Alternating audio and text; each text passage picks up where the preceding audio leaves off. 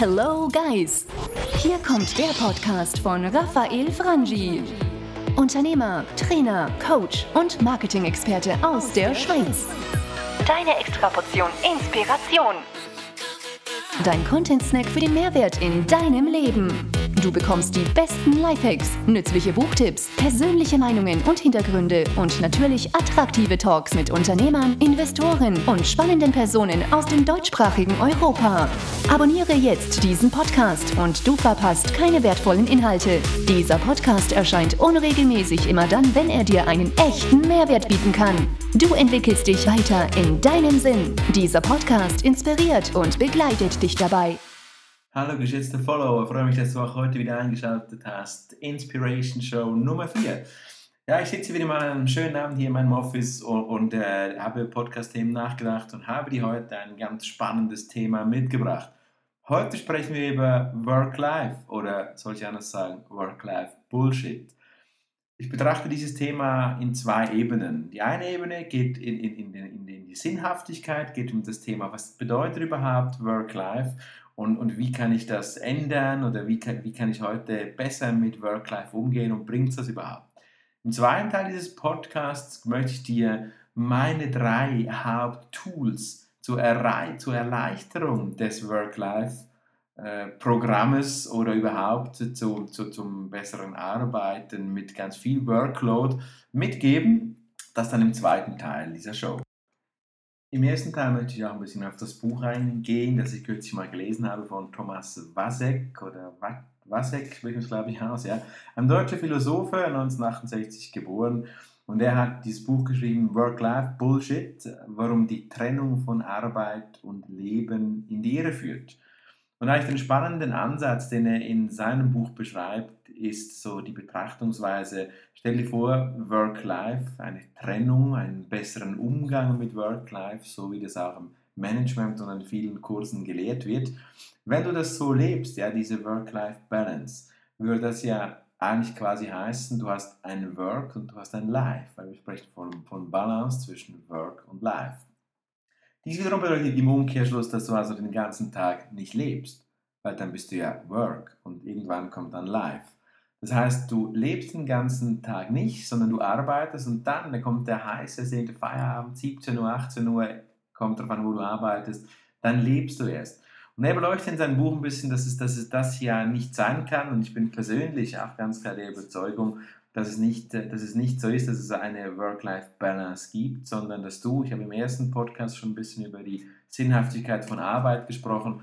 Ich bin heute auch wirklich überzeugt, wie es auch Thomas Wasek im Buch schreibt, dass diese Trennung völlig in die Irre führt und dich überhaupt nicht happy macht. Es gibt ein Leben und du hast diese Lebenszeit und nicht diese Trennung zwischen Arbeitszeit und Lebenszeit, zwischen Arbeitszeit und Freizeit, sondern du hast nur eine Zeit.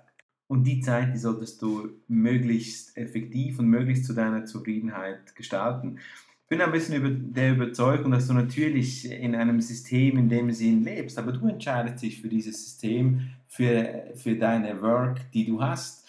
Und ich, ich spreche immer wieder mit meinen Studenten, die zu mir in den Unterricht kommen, die dann sagen, ja, aber mein Ziel, was ist dann das Ziel der Arbeit? Ja, das Ziel der Arbeit ist viel, viel Geld zu verdienen. Wenn das dein Ziel ist, und du das wirklich willst und du alles hinter das Geld stellst, dann kannst du das tun. Da ist nichts Verwerfliches dabei.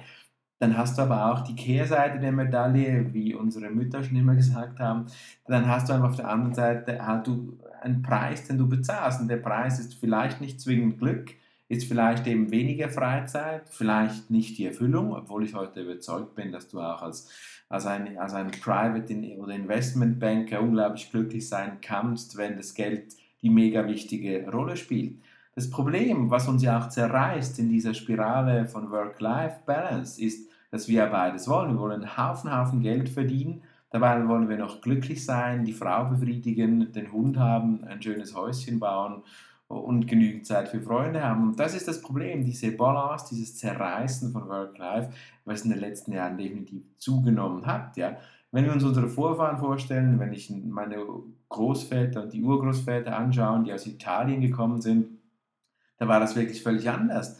Da, da, da, war es, da war es noch so, dass du eigentlich wirklich nur ein Leben hattest. Das war das ein Bauernhof oder meine Vorfahren eine Autogarage in Italien. Da hast du gelebt für dieses Geschäft und es gab schlichtweg nur ein One Life und das war sowohl Arbeit wie Freizeit zusammen. Du hast diese Unterteilung gar nicht gemacht. Ich denke, erst mit der Industrialisierung, dann auch mit der Globalisierung später kam was überhaupt, dass so dass du die, diese, in diesem Überangebot von Freizeit, in diesem Überangebot von Vergnügen, dass, man, dass wir uns da, unsere Generation, sich nicht mehr zurechtgefunden hat und dann in einen Stress gekommen ist, ja. Dass, dass wir im, im Arbeitsplatz schon Stress hatten und dann in der Freizeitgestaltung auch noch aufgrund der unglaublich vielen Möglichkeiten. Und das ist ein Dilemma, wo ich dir wünsche, dass du da nicht reinkommst oder wenn du schon drin bist, dass du dann rauskommst und, und du nicht in die Irre geführt wirst. Im zweiten Teil die Tools dazu, im ersten Teil hier vielleicht ein bisschen die Gedanken dazu, dass du dich das einmal hinterfragst, was du wirklich äh, willst. Es gab ein, ein amerikanischer Psychologe, wahrscheinlich mit ungarischem oder sonst Ursprung, der äh, Mihaly Csikszentmihalyi oder sowas in der, in der Art hieß, der hat den Begriff Flow erfunden. Ja. Und Flow, das kannst du dir so vorstellen, es gibt zwei Bereiche bei deiner Arbeit. Entweder bist du überfordert oder unterfordert. Das kann zum Burnout führen, wenn du überfordert bist, kennst du vielleicht oder hast du schon davon gehört. Das kann aber auch zum Bore-out führen, wenn du unterfordert bist. Also beides hat negative Konsequenzen. In der idealen Welt fließt du quasi, und daher kommt der Begriff Flow, in der Mitte durch. Das heißt, du bist nicht überfordert, du hast nicht zu viel Arbeit, du bist aber auch nicht gelangweilt, du hast nicht zu wenig, du hast genauso viel Arbeit, wie du sie in der gewünschten Zeit, in der von dir geplanten Zeit erledigen kannst. Und dann bist du in diesem Fluss, in diesem positiven Fluss und, und das sollst du am Schluss mit deiner Arbeit erreichen und versuchen zu tun. Wenn du das nicht kannst, und das klingt jetzt vielleicht so ein bisschen wie gepredigt aus der Kanzel, und wenn du das nicht kannst, musst du versuchen, entweder wirklich mit deinen Vorgesetzten sprechen, oder dann dich, dir noch einmal überlegen, die Sinnhaftigkeit de, deiner aktuellen Tätigkeit, vielleicht deines Berufes, den du vielleicht dann wechseln musst, weil du wirst es nicht schaffen, bin ich überzeugt, du wirst es nicht schaffen am Ende des Tages, diesen Stretch zwischen immer mehr Leben und immer mehr Arbeit so auseinanderzuhalten. Das äh, funktioniert je länger, je weniger, bin ich der festen Überzeugung. Und natürlich stellt sich hier die Frage, naja, wie schaffst du es jetzt dann? Ja, jetzt stehst du irgendwo bei Aldi an der Kasse und kannst trotzdem Freude haben und im Flow sein. Ja, das kannst du tatsächlich. Vielleicht hier noch kurz zum Abschluss für den ersten Teil äh, ein bisschen diese ethische Komponente von Work-Life, eine kleine Geschichte aus meinem Leben. Es war dann tatsächlich so, als ich damals meine kaufmännische Grundausbildung bei der Bon Appetit Gruppe, äh, Zuhörer, wenn du aus Deutschland kommst, kennst du die Rewe. Rewe äh, quasi in der Schweiz war Bon Appetit Gruppe mit den bekannten Labels Prima Vis-a-vis, PicPay etc. Dort habe ich meine Grundausbildung absolviert, nicht in den Läden, sondern im kaufmännischen Bereich und der IT. Und da habe ich damals gleich kurz nach meiner Ausbildung im Bereich der, der des Supportes gearbeitet, zusammen mit damaligen besten Kumpel. Das war eine sehr tolle Zeit, wirklich sehr spannende und interessante Phase. Nur meine Haupttätigkeit war es, First Level Support für Office-Produkte anzubieten. Es war nicht besonders flow. Es war zeitweise Unterforderung und dann aber Überforderung. Nicht mal unbedingt wegen dem Workload, sondern weil es mir einfach das nicht unbedingt die tollste Befriedigung in meinem Beruf war. Ich habe dann damals mit meinem Kumpel zusammen in dieser Abteilung, in einem Konzern, wo die Bon Appetit Gruppe war, versucht, das Thema Schulungen voranzutreiben, habe bestimmt auch einen Slot erwischt, wo das Thema langsam, langsam am Kommen äh, war zu der Zeit. Und mein Kollege und ich haben dann voll auf diese Karte Schulung gesetzt, mit, gesetzt, mit ganz viel Freude und Kraft in dieses Thema investiert und haben uns so quasi im Konzern drin von dem reinen Support, First, Second Level Support wegentwickelt, haben selber Kurse entwickeln dürfen, teilweise Freizeit dafür geopfert, aber auch Arbeitszeit und den Nutzen aufzeigen können, dass mit einer, mit einer Mehrinvestition in Schulungen auch der Support entlastet wird und halt auch somit unseren eigenen Job geprägt. Und ich denke, jeder, wir waren damals weit entfernt von Kaderpositionen oder Entscheidungsfunktionen.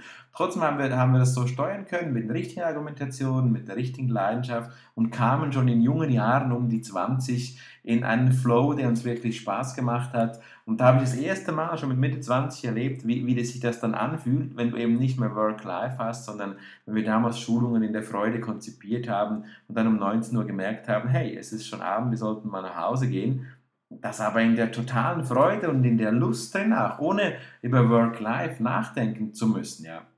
für mich das also wirklich ein Beispiel, was ich dir auf den Weg mitgeben möchte, dass auch du das kannst, egal in was für einer Position du jetzt gerade am Arbeiten bist.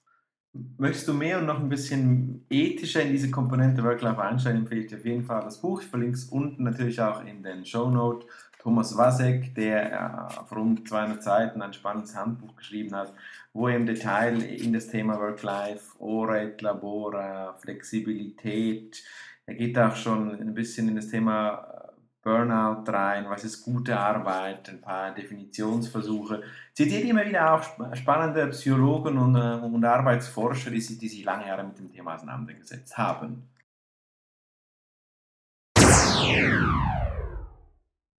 Da steige ich gleich ein bisschen in den zweiten Teil ein, wie ich es versprochen habe. Und zwar, wenn du dich mal entschieden hast für diesen äh, Job in einen Flow kommst, dann wirst du wieder mal am Punkt sein, was sind dann so Arbeitsinstrumente, vielleicht Tools, wenn du jetzt äh, ein digitaler Worker bist, ein Wissensarbeiter bist, äh, wie wahrscheinlich die meisten meiner Zuhörerinnen und Zuhörer, irgendwas im Marketing, Vertrieb, Kommunikation kommst, dann wirst du wieder mal an einen Punkt stoßen, wo du sagst, mit welchen Tools kann ich denn jetzt dann erhöhte Arbeit lustvoll gestalten und die Dinge dann auch wirklich erledigen. Da gibt es Prinzipien und Konzepte dazu der Geisteshaltung, wie du mit Arbeit und, wie, wie du mit Arbeit und erhöhten Pedenzen umgehen kannst.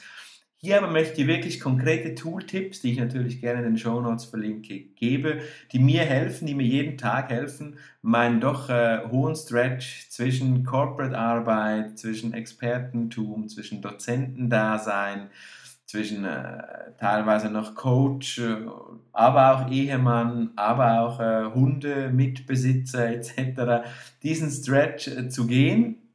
Da benutze ich drei Tools.